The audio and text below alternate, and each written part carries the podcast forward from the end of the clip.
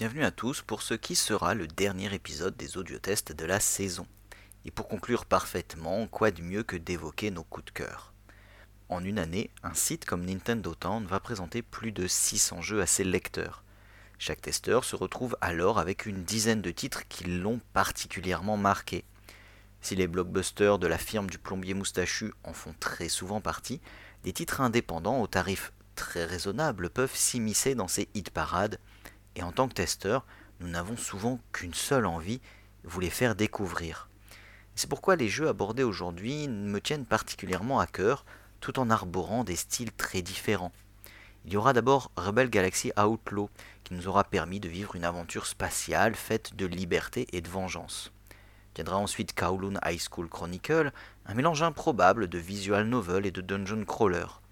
Suivra It Came From Space and It Our Brain, un twin stick shooter frénétique et flashy.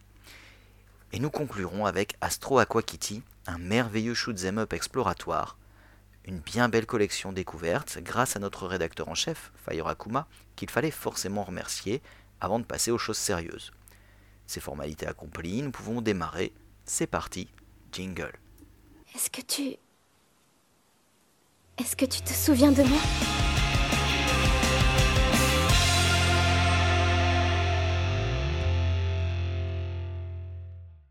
Ils ont tué son époux. Monumentale erreur. Juno Markev n'est pas là pour plaisanter. Elle le dénichera au fond de son trou, le vil assassin de sa mère. Et ce n'est pas le crash de son vaisseau qui l'empêchera de mener à bien sa vengeance.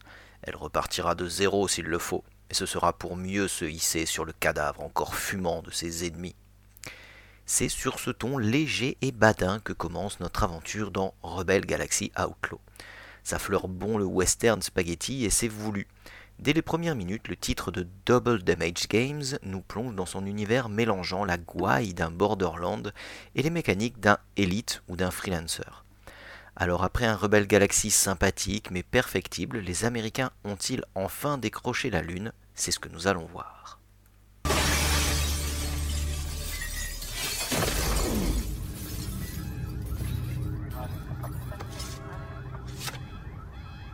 J'avais oublié mon épée. Une brique volante. Voilà ce que Rebel Galaxy Outlaw vous offre pour démarrer votre aventure. Quand la vie vous a tout pris, le moindre cadeau d'anciens amis vous permet de vous relancer. Il va falloir faire avec. Les petites missions de convoyage s'enchaînent, souvent interrompues par des pirates de bas étage dont, même avec sa brique, Juno se débarrasse facilement. Les améliorations permettent des voyages plus longs, donc plus dangereux, mais à force de fuites savamment effectuées, Miss Marquez finit par amasser suffisamment d'argent pour s'acheter un vaisseau bien plus digne de son rang. La traque peut reprendre. Celle-ci est malheureusement de courte durée car les ennemis rencontrés vont se montrer bien plus coriaces et seul un meilleur équipement nous permettra de nous en sortir. Fans de JRPG, sortez vos mouchoirs, vous avez bien évidemment reconnu une structure en grinding. Soyons honnêtes, si ces mécaniques vous sortent par les orifices naturels, abandonnez de suite l'écoute de ce test. Rebel Galaxy Outlaw ne nous fera pas parcourir son univers en récitant l'alphabet du parfait space opéra.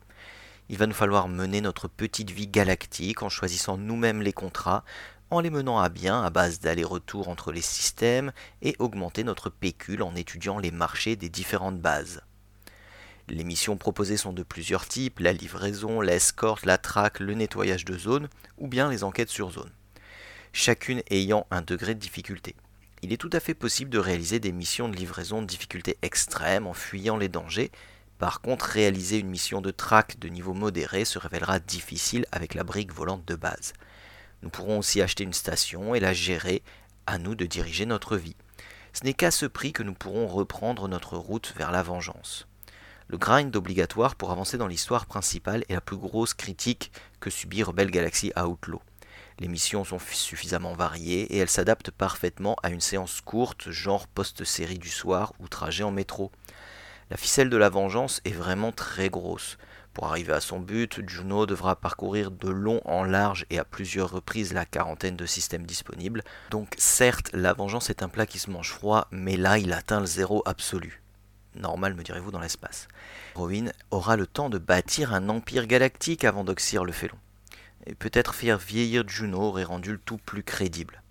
Comme dans Zelda Breath of the Wild, la quête principale est un but lointain qui justifie à lui seul notre périple. Rebel Galaxy Outlaw s'adapte ainsi parfaitement à des séances de jeu courtes ou moyennement longues. Oubliez les parties de plus de deux heures, les morts par manque de matériel ou les allers-retours vous feront quitter le navire. Comprenez-moi, monsieur, nous sommes fermés aujourd'hui domaine, il n'y a pas de problème. Je vous la prends, la réservation, si vous voulez. Excusez-moi une seconde. Dis donc, connard, t'as des yeux pour voir, on est fermé, d'accord Tu sais que tu parles beaucoup trop, toi Oui, c'est arrangé, on a trouvé une table. Pour avancer dans l'histoire, il nous faudra améliorer notre vaisseau. Et c'est finalement là le cœur du jeu, d'autant plus que tout est fait pour nous simplifier la tâche. Les améliorations achetées se retrouvent directement sur le nouveau vaisseau, et le prix de l'un est remboursé directement quand vous en achetez un autre sans décote. Ça évite le découragement à chaque palier atteint, l'avancée se fait assez naturellement et est assez équilibrée. L'ambiance du titre de Double Damage Game a été particulièrement soignée. Les dialogues pendant les combats ou dans les stations sont en mode Clint Eastwood, tout en second degré et en sarcasme.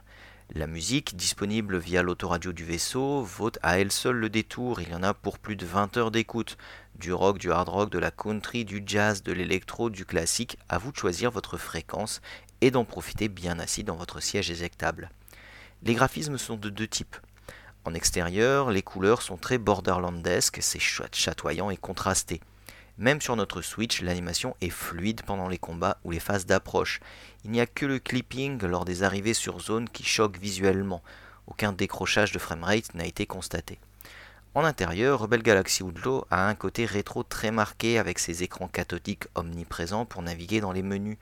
Il offre toutefois des tableaux différents d'une station à une autre. Rien d'extraordinaire, mais la variété empêche la sensation déjà vu. Les vaisseaux disponibles, au nombre de 5, sont assez classiques et offrent des différences assez marquées. Si ce nombre de vaisseaux est assez limité, il empêche toutefois le découragement. En une vingtaine d'heures, le plus puissant de ces astronefs se laissera acquérir avec les meilleurs équipements. Il est temps de parler des contrôles. Rebel Galaxy Outlaw vous demandera très souvent de nous frotter à la pire des racailles spatiales. Les séances de dogfight s'enchaîneront à un rythme assez soutenu. Si son grand frère Rebel Galaxy donnait lieu à des combats de type bataille navale, la grande évolution de ce Outlaw est de nous offrir un troisième degré de liberté. À la manière d'un Elite ou d'un Star Lancer, vous contrôlez votre vaisseau. Les sensations sont toutefois très arcades, amateurs des contrôles compliqués ou de simulation, passez votre chemin. Le jeu se joue au pad pour notre plus grand plaisir. Un lock et une auto-poursuite nous simplifieront grandement la tâche. Il ne nous restera plus qu'à gérer les contre-mesures et la répartition de l'énergie. Le tout est accessible dès les premiers combats et jamais frustrant. En conclusion, parce qu'il réussit à nous emmener dans son délire western spatial et parce qu'il est à la fois juste dans ses mécaniques et dans sa technique, Rebel Galaxy Outlaw mérite de faire partie de notre ludothèque. Le grind en mode routier demande du temps, mais les parties courtes s'enchaînent facilement en nomade, sans casser l'envie de toujours améliorer notre vaisseau. Chaque astronef nouvellement acquis nous donne envie de continuer l'aventure, rendant la progression constante tout en étant non linéaire. Sans vouloir en faire trop et en proposant un contenu diversifié, Rebel Galaxy Outlaw est un modèle d'équilibre en termes d'accessibilité. Le mélange dogfight arcade commerce à la freelancer étant un genre trop peu présent en général dans le monde du jeu vidéo et encore plus sur Switch, si vous êtes friand ou si vous voulez vous initier, Rebel Galaxy Outlaw fera passer quelques bonnes heures devant votre écran jusqu'à l'assouvissement de votre vengeance. C'est pour ça qu'il mérite sa note de 7,8 sur 10.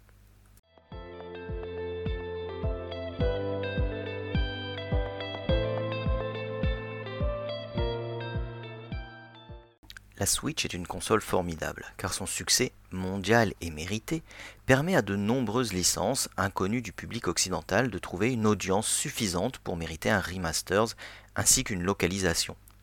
Rien n'est parfait, ces localisations se cantonnent souvent à l'anglais, mais la possibilité de jouer sur notre machine préférée à des jeux sortis originellement uniquement sur les PS2 japonaises est une expérience qui doit se laisser tenter.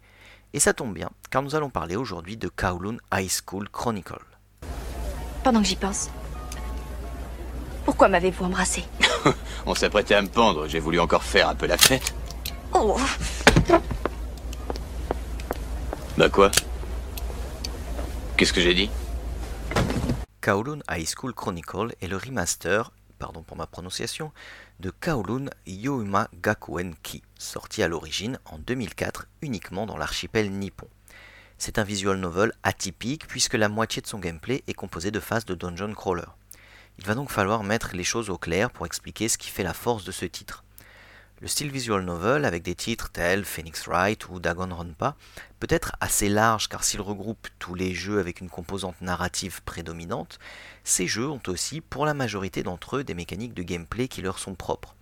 La plupart du temps, ces mécaniques sont basées sur des choix, que ce soit des choix moraux, des choix d'action ou des choix de dialogue, ils amènent le joueur vers des conséquences différentes et des fins alternatives. Le style dungeon crawler, avec des titres tels Intemporel, Black Crypt ou le récent Legend of Grimrock est bien différent puisqu'il consiste à faire parcourir au joueur un donjon avec un déplacement en case par case dans un labyrinthe rempli de pièges, de monstres et de secrets. Les combats sont basés sur les compétences de différents aventuriers et l'histoire, bien souvent, est réduite à son minimum et consiste en un simple mais efficace va au bout et survie s'il te plaît. Faire coïncider ces deux types de gameplay est déjà un pari audacieux auquel s'ajoute un univers basé sur l'amour pour les films Indiana Jones. Nous obtenons alors un cocktail qui fait envie, mais qui pourrait vite se montrer indigeste tant les ingrédients qu'il compose semblent antinomiques.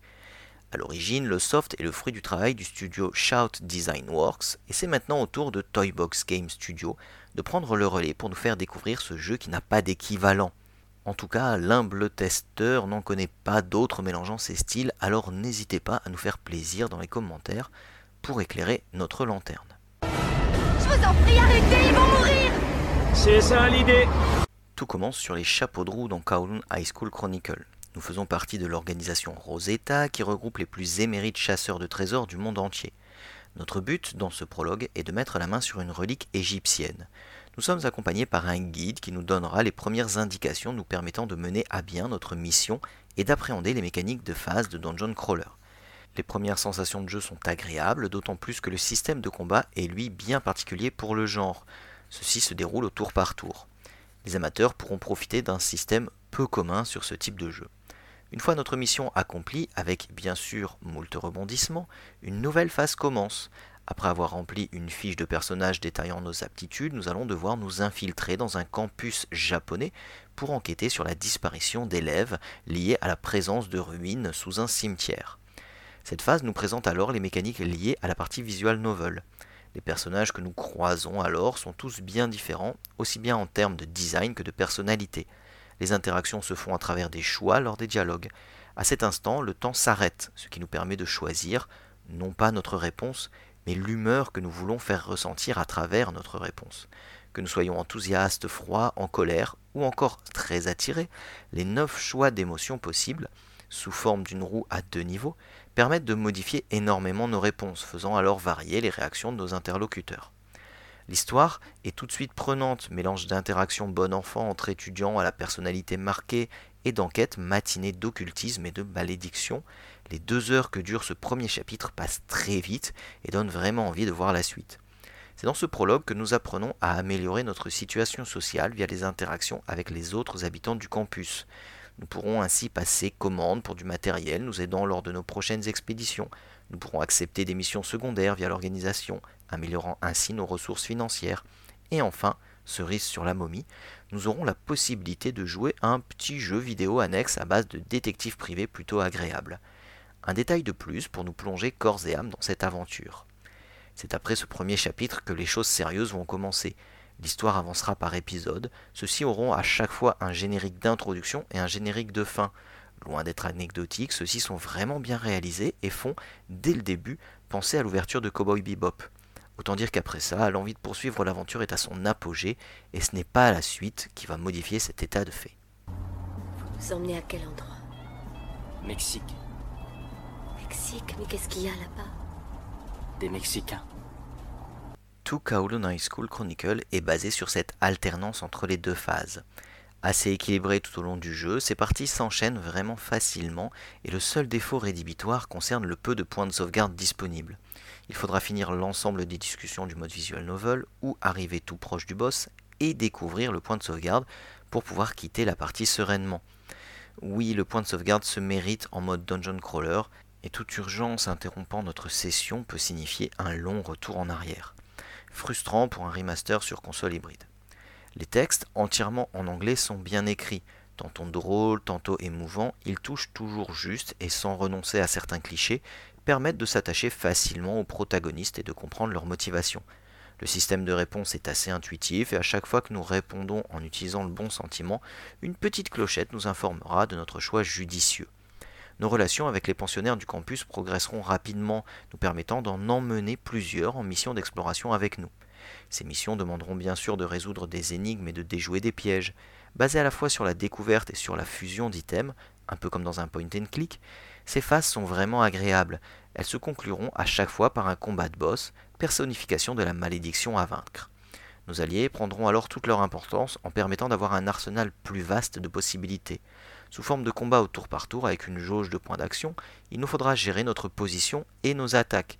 Nous pourrons ensuite, grâce à l'expérience acquise durant ces phases, améliorer les statistiques de notre avatar pour progresser plus facilement. Les items à récupérer peuvent se looter aussi bien dans les donjons que durant la visite du campus. Nous récupérerons beaucoup d'éléments sans savoir comment les utiliser. Une fois dans le donjon, notre inventaire étant limité, il faudra trouver la salle spéciale qui permettra d'accéder au stockage de notre chambre. Ceci augmente un peu artificiellement le besoin de retourner récupérer les éléments que nous ne pouvions emporter faute de place. Bien que proposant trois niveaux de difficulté, Kowloon n'est pas un jeu facile et il faudra faire attention à bien gérer son arsenal pour éviter de se retrouver sans munitions durant le combat de boss. La nécessité d'augmenter son niveau à l'arme blanche se fait très vite sentir pour limiter la consommation de munitions, tout comme la capacité de résistance aux altérations. Dépenser son argent dans la boutique pour rafraîchir nos stocks de munitions sera tout aussi vital. Concernant la partie graphique, le travail des équipes de Toybox Game Studios est agréable. Que ce soit en docké ou en nomade, les deux phases sont vraiment plaisantes à parcourir.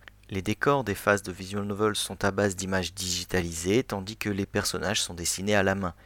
En mode dungeon crawler, dans un style aux couleurs pierre, les graphismes sont détaillés et permettent une animation qui ne souffre d'aucun souci. Les musiques qui accompagnent nos aventures sont toujours en adéquation avec l'action qui se passe à l'écran et elles soutiennent parfaitement le propos voulu par les développeurs. En conclusion, si vous avez envie de tenter une expérience jamais sortie en Occident, aux mécaniques vraiment atypiques mélangeant les codes du visual novel et du dungeon crawler, n'hésitez pas et foncez sur Kowloon High School Chronicle. Son histoire est prenante et ce qu'il tente de faire avec ses phases de gameplay, il le fait parfaitement. Avec un contenu riche et un univers qui rend hommage à Indiana Jones, il attire le joueur pour ne plus le laisser partir. Seule la maîtrise correcte de l'anglais exigée pourra freiner les ardeurs des joueurs ne jurant que par Montaigne et la Boétie. Il n'empêche que ce genre de remaster venu de nulle part mérite de connaître un franc succès pour nous faire découvrir d'autres pépites n'ayant jamais quitté leur archipel. Il mérite donc ce très très bon 8,2 sur 10.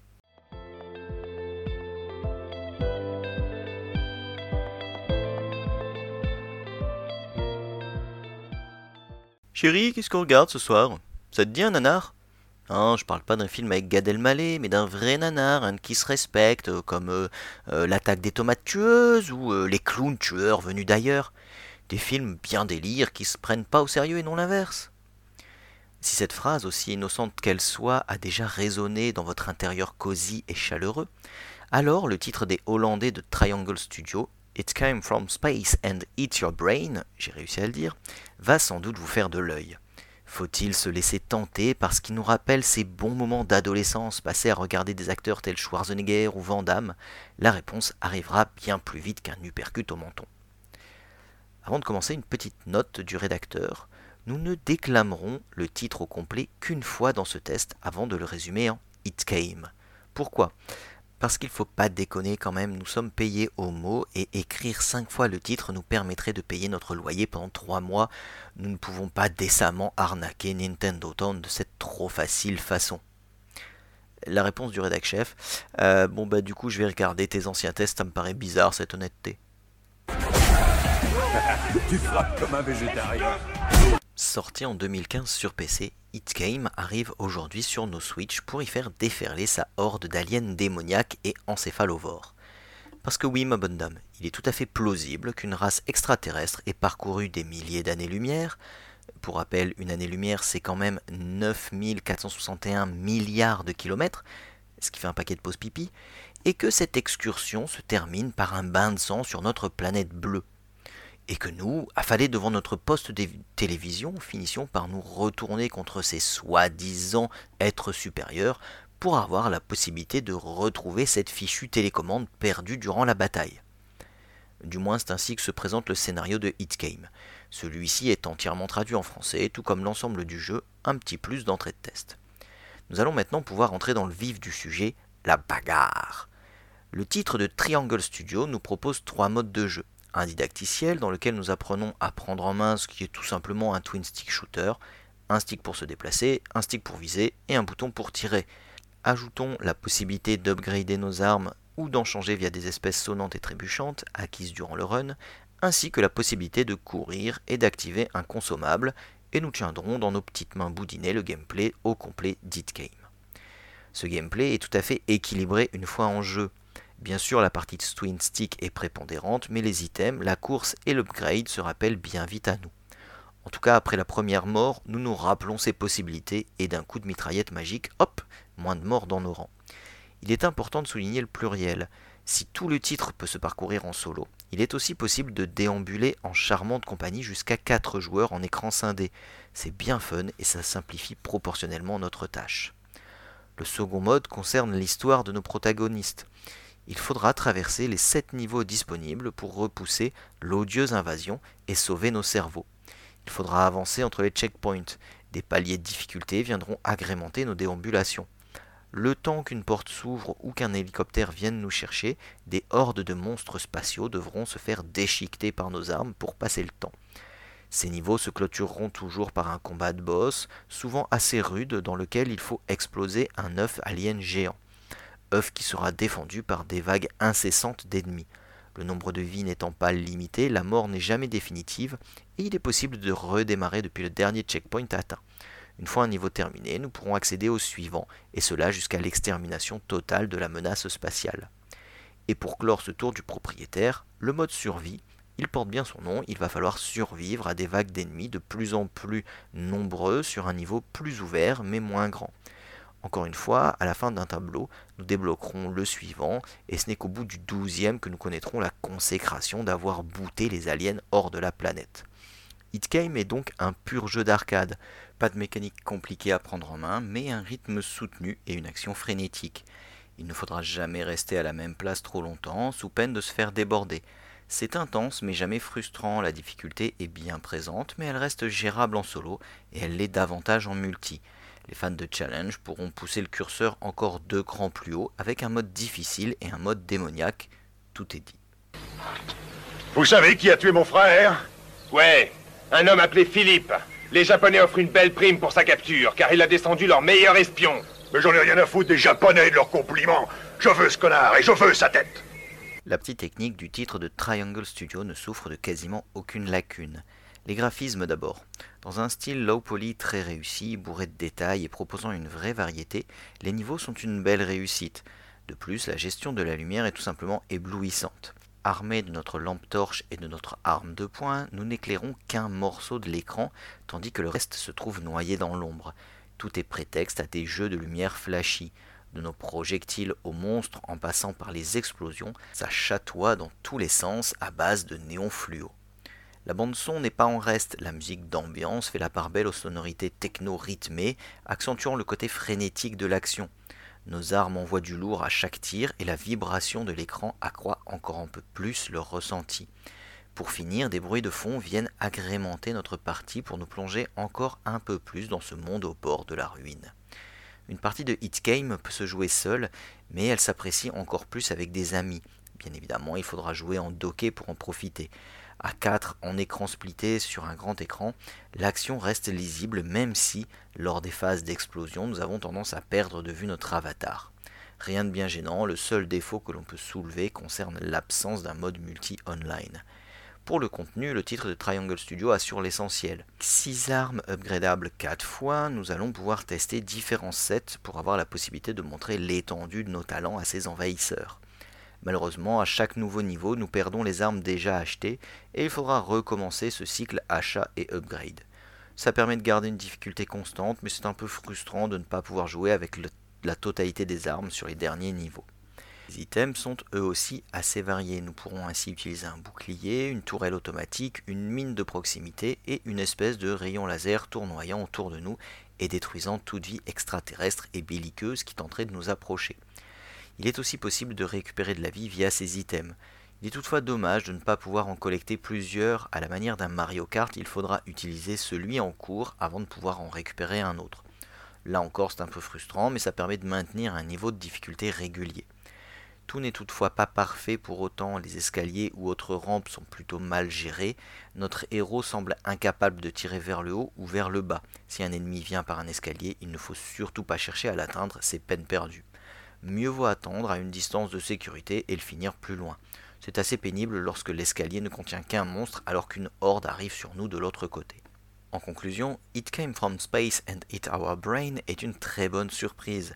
Avec sa direction artistique mêlant contraste et jeux de lumière flashy, et sa bande-son nerveuse et régorgeante de détails sonores, les développeurs de Triangle Studio nous emmènent dans leur twin stick shooter où le fun et la coopération sont les maîtres mots. À la fois agréable en solo et en multi, il ravira les fans de jeux d'arcade ainsi que les amateurs d'apéro game. Une très bonne pioche pour un Nintendo Switch qui mérite donc largement son 8,6 sur 10.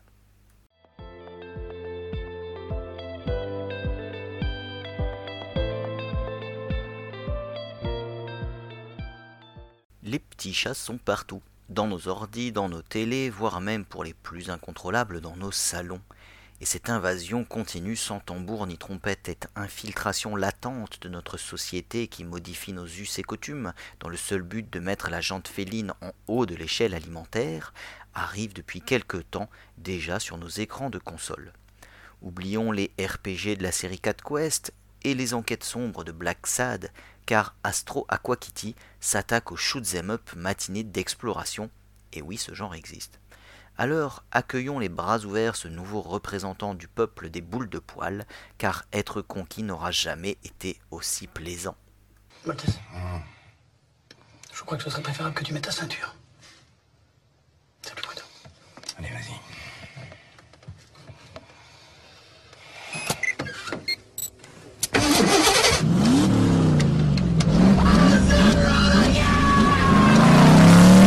Après un premier épisode sobrement nommé Aqua Kitty et injustement décrié par le chef qui rendait hommage à Defender, un jeu de shoot'em up à défilement horizontal libre, arrive aujourd'hui sa suite Astro Aqua Kitty.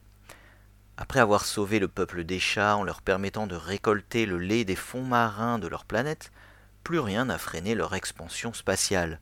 Nous les retrouvons donc en pleine exploitation d'une ceinture d'astéroïdes. Ces cailloux stellaires sont remplis d'eau et ça tombe bien, car nous sommes toujours aux commandes d'un sous-marin surarmé. Il faudra aider les exploitants locaux pour leur permettre de mener à bien leur mission de récolte. Comme son prédécesseur, Astro Aquakitty ne brille pas forcément par son scénario, mais ce n'est franchement pas ce qu'on lui demande, et son côté décalé assumé le place plutôt dans le haut du panier des jeux de tir. Dès le début de la partie, nous devons sélectionner un pilote et un mécano pour notre navette. Ceux-ci ont des capacités et des statistiques différentes qu'il nous faut étudier pour naviguer avec un équipage qui correspond à notre façon de jouer. Faut-il privilégier la vitesse, l'armure, l'énergie ou l'utilisation de gadgets? C'est aux joueurs de décider. Cela ne changera pas en profondeur le gameplay, mais dès le début de la partie, cette composante RPG pose les bases de la transformation qu'a subi Aquakitty.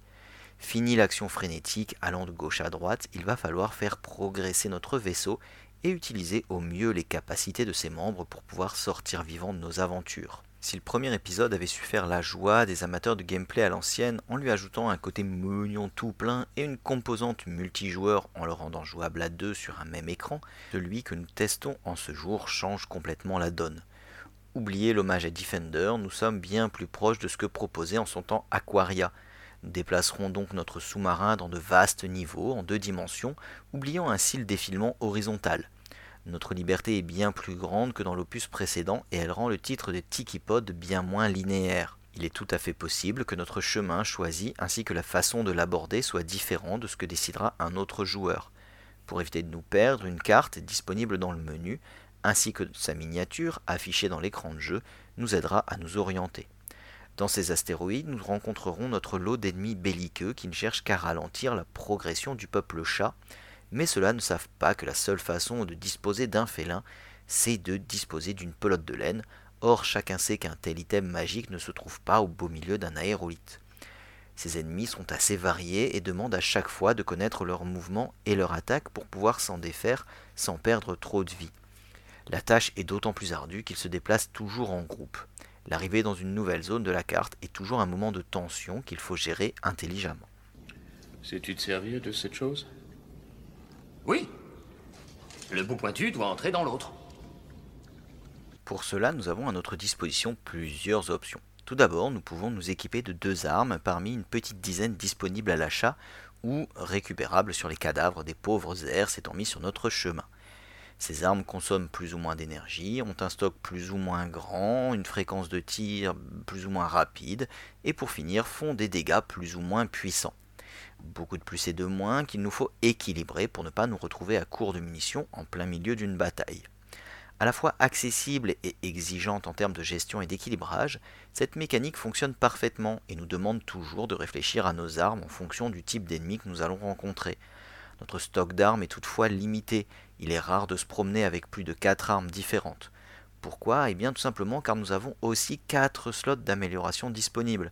Là aussi, jouer avec 6 items est un maximum à ne pas dépasser sous peine de n'avoir plus de place disponible pour le loot. Toutes ces marchandises sont achetables dans des magasins disséminés intelligemment sur la carte. Une fois acheté, il est possible d'en changer à la volée facilement en passant par le menu. De la même façon, dans ces magasins, nous pouvons choisir d'upgrader notre vie, notre armure ou notre énergie. Tout cela coûtera des gemmes récupérées lors de nos tribulations. De manière générale, il n'est pas trop difficile dans le mode normal d'avoir les moyens de s'offrir tous les équipements maximum du niveau. Bien évidemment, ce sera plus compliqué dans les deux derniers modes de difficulté, vétéran et expert. Les amateurs de challenge pourront même opter pour une permadesse, chacun sa croix. En parallèle de ce système basé sur les gemmes, nous avons aussi une jauge d'expérience qui se remplit en massacrant à tour de bras de l'ennemi. Cette expérience aura surtout le désavantage de caper le niveau des armes et items que nous pouvons utiliser. Globalement, la progression est très bien pensée il ne nous est jamais arrivé de survoler un niveau ou de le trouver trop difficile.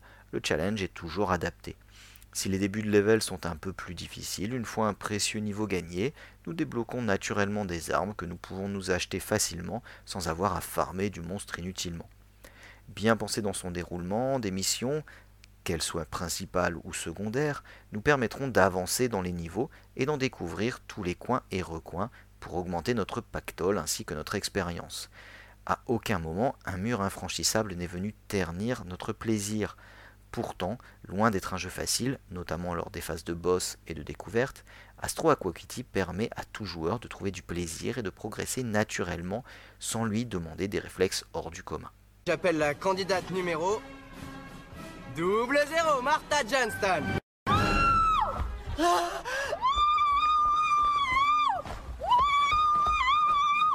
Jeté, porte étendue, Liberty et Berceau, ok? T'es un petit vénard, toi, j'ai pas de culotte. Oh Mais cessons un moment de nous émerveiller devant ces boules de poils et tâchons de retrouver un peu d'objectivité. Oui, Astro Aquakitty propose un gameplay complet dans un univers attachant, mais les équipes de Tikipod ont-elles fignolé leur jeu pour en faire un modèle du genre? La réponse est un grand oui. Tout dans leur titre respire la volonté de bien faire. Commençons par le level design. Si tous les niveaux se déroulent à l'intérieur d'astéroïdes, nous ne nous contentons pas de parcourir des cavernes sous-marines se ressemblant toutes. Si certaines s'explorent librement, d'autres offriront une visite plus labyrinthique. Toutefois, la présence de raccourcis à débloquer nous permet de sauvegarder régulièrement. Ces niveaux sont vraiment grands compte tenu de la petitesse de notre vaisseau.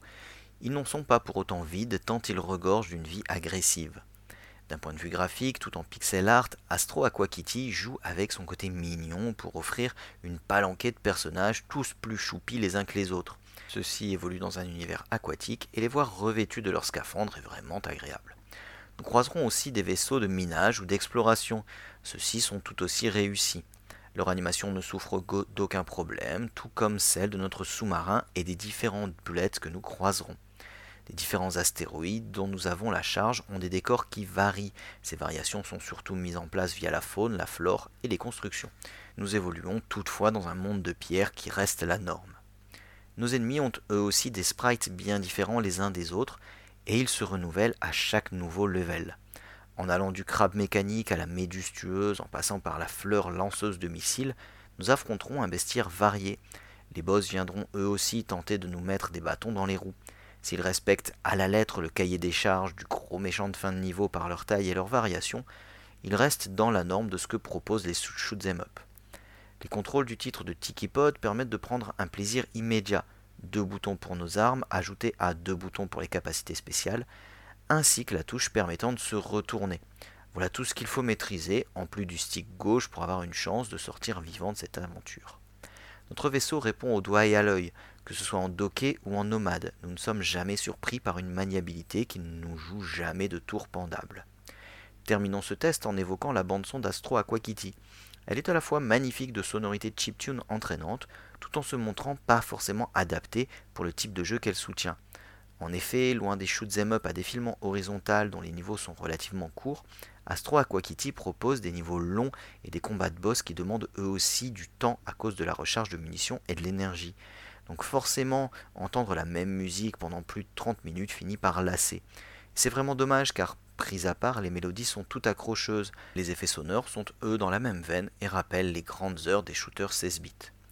En conclusion, après un Aquakitty sympathique, sa suite Astro Aquakitty rebat complètement ses cartes et ses mécaniques.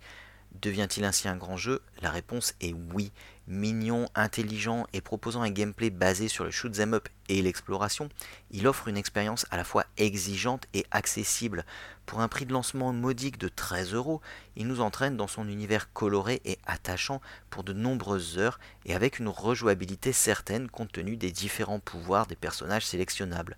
Alors ne cherchez plus le jeu 1 de l'été car le titre de Tiki Pod ne laissera personne indifférent. Il ne lui manque qu'une composante multijoueur pour exploser tout sur son passage, mais il mérite tout de même son excellente note de 8,8 sur 10.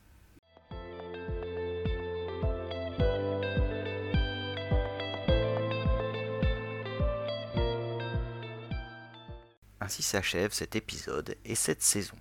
Nous espérons que les évolutions mises en place ont su vous plaire et nous vous donnons rendez-vous dès le mois de septembre pour une saison 2 qui tentera toujours de vous faire découvrir de nouveaux jeux indépendants dans des styles toujours très différents.